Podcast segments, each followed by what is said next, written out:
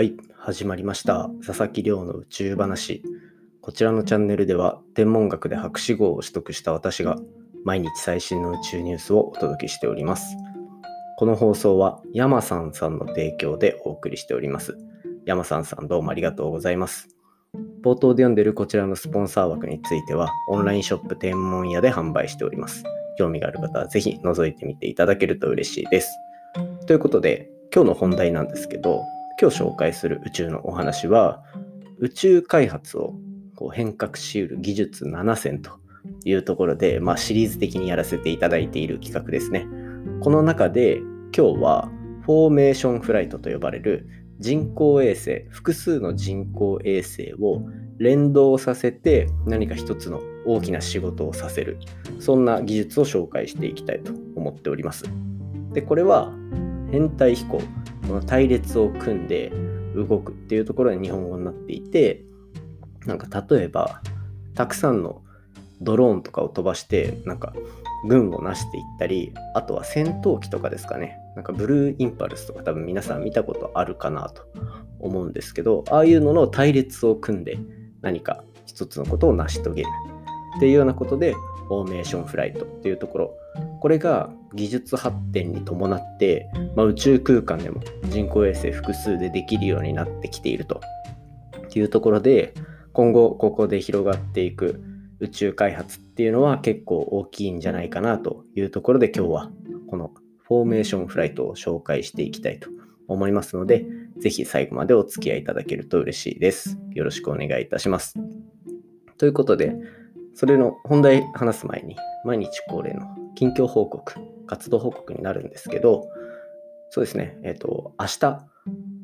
と大学の広報誌から取材をしていただくことになっております。というのも、これも、このポッドキャスト、皆さんが聞いていただいているおかげで、まあ、調子がぐんぐん伸びていっておりまして、その話をまあ大学の広報の方にさせていただいたら、こう、なんだろうな、大学の広報誌として、まあ、自分が卒業生っていうのもあるので、中央大学の広報誌で紹介していただけることになりました。で、これはまあ、めったにないいい機会なので、ポッドキャストの話とか、あとはまあ、そこに至るまでのお話だったりっていうのを、まあ、いろいろ赤裸々に話させていただこうかなと思っております。で、まあ、私とかみたいに、この科学系のチャンネルっていうのをやってる人たちのいろいろ聞いてれば、例えばこのコロナ禍の中で大学の授業とかでちょっと満足いくような話がもし聞けないっていうちょっと物足りない気持ちだったりとかっていうのがあった場合はですね、なんかこう、ポッドキャストでそういったところのなんだ、知りたい欲っていうんですかね、知的好奇心みたいなのを満たしてもらえるんじゃないかなと。なんせ、こう、科学系のポッドキャストやってる方って、まあ、私も含め、博士課程を修了してたりとか、もともと研究者、現在研究者っていう方も結構いたりするので、そういったところで、ちょっとコアなお話とか、なんだろうな、自分が周りにはあんまりいないけど、結構マニアでいろいろ知ってるんだよねっていうところに刺さるようなチャンネルって必ずあると思うので、なんかこう大学生の方とかにそういうの知ってもらえるいい機会なのかなと、今回の取材は。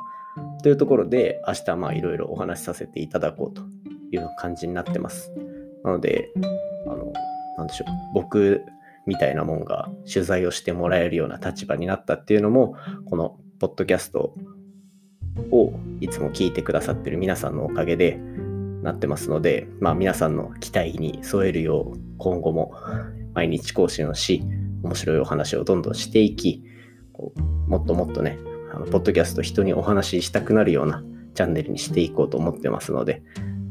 よろしくお願いいたしますひとまず明日の取材はポッドキャストを人気にさせるために頑張っていきたいと思いますまあそんな感じで明日のお話結構個人的にはワクワクしているっていうところで本題に移っていきたいと思っております。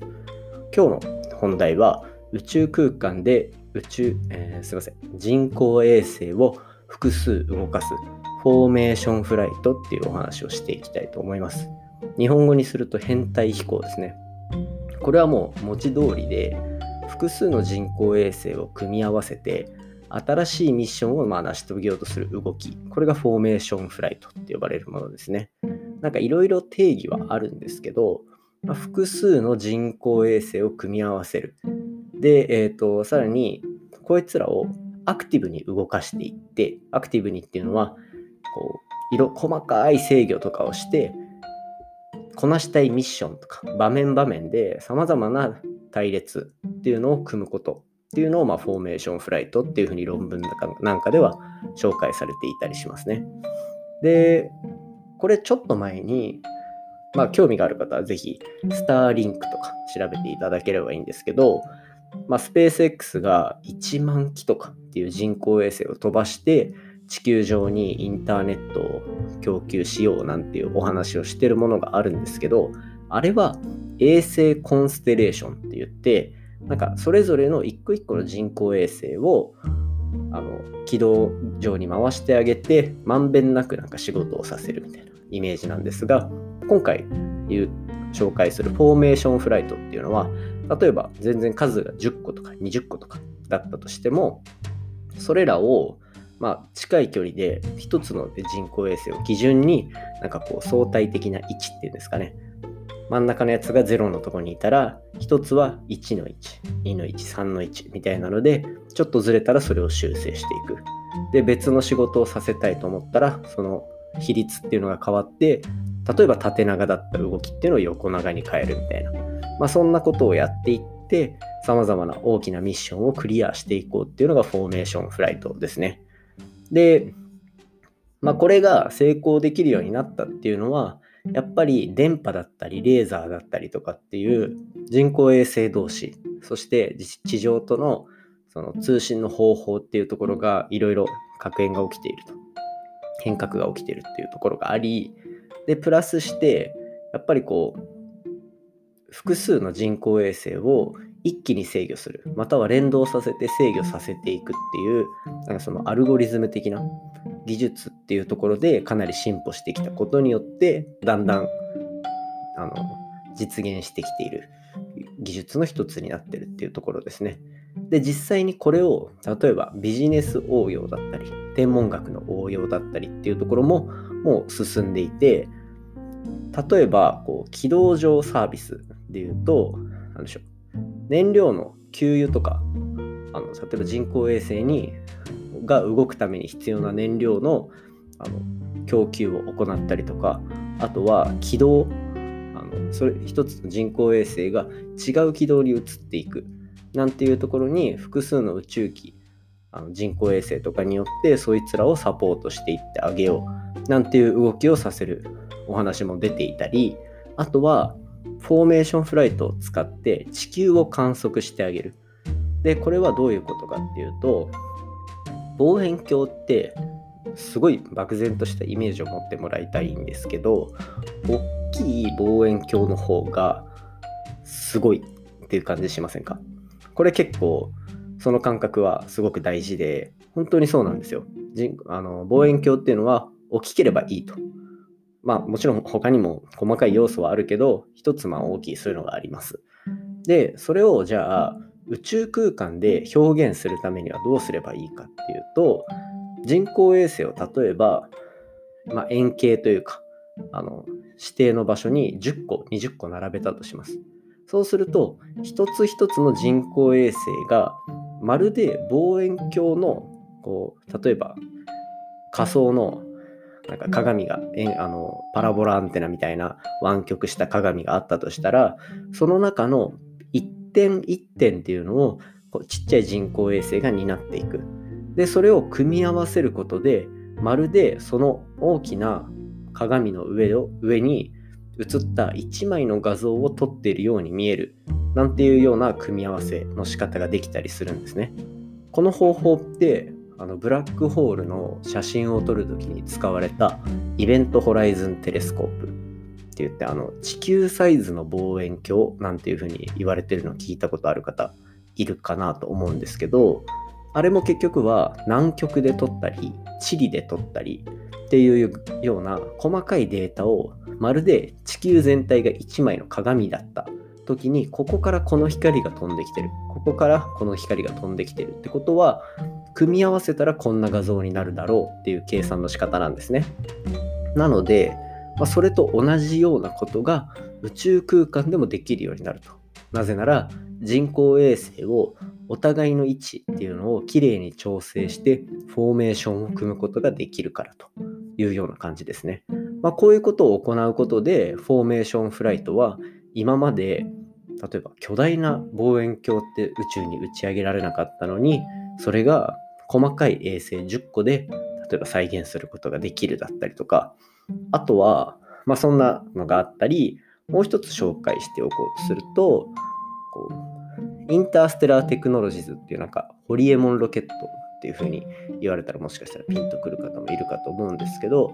あの会社が、えっとまあ、子会社として作ったアワースターズ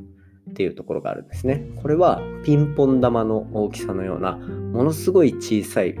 人工衛星をもう複数打ち上げて、多分100個とかの単位で打ち上げるんですかね。50個とか100個とかの単位で打ち上げて、それらのフォーメーションを組ませることで、より今、その一つ一つでは成し得なかった巨大な仕事をさせてあげる。今回の場合で言うと、宇宙からの衛星サービス、その衛星通信ですね。っていうのをピンポン玉サイズのやつを組み合わせることで大きな仕事をさせてあげようだったりとか、あとは、あとは株式会社アストロフラッシュっていうところはフォーメーションフライトを用いて宇宙エンタメを提供しようとしたりしてます。なんかこう、人工衛星、小型の人工衛星を輝かせて、地上でも見えるぐらい輝かせて、それらをこう自在に操ることで夜空に何かアートを描くだとかっていうようなこう宇宙イルミネーションなんていうのを計画してる会社もあったりします。まあ、そんな感じで、フォーメーションフライトっていうのは、こう天文学みたいな、あとは地球観測だったりっていうような学問でも使えそうなものだったり、プラスして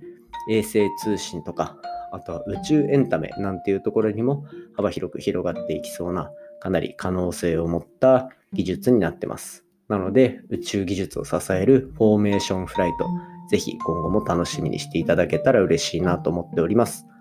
今回の話も面白いなと思ったら、お手元のポッドキャストアプリでフォロー、サブスクライブよろしくお願いいたします。番組の感想や宇宙に関する質問については、Twitter で募集しております。ハッシュタグ宇宙話、宇宙が漢字で話がひらがなになっておりますので、じゃんじゃんつぶやいていただけると嬉しいです。それではまた明日お会いしましょう。明日の所在頑張ってきます。さようなら。Thank you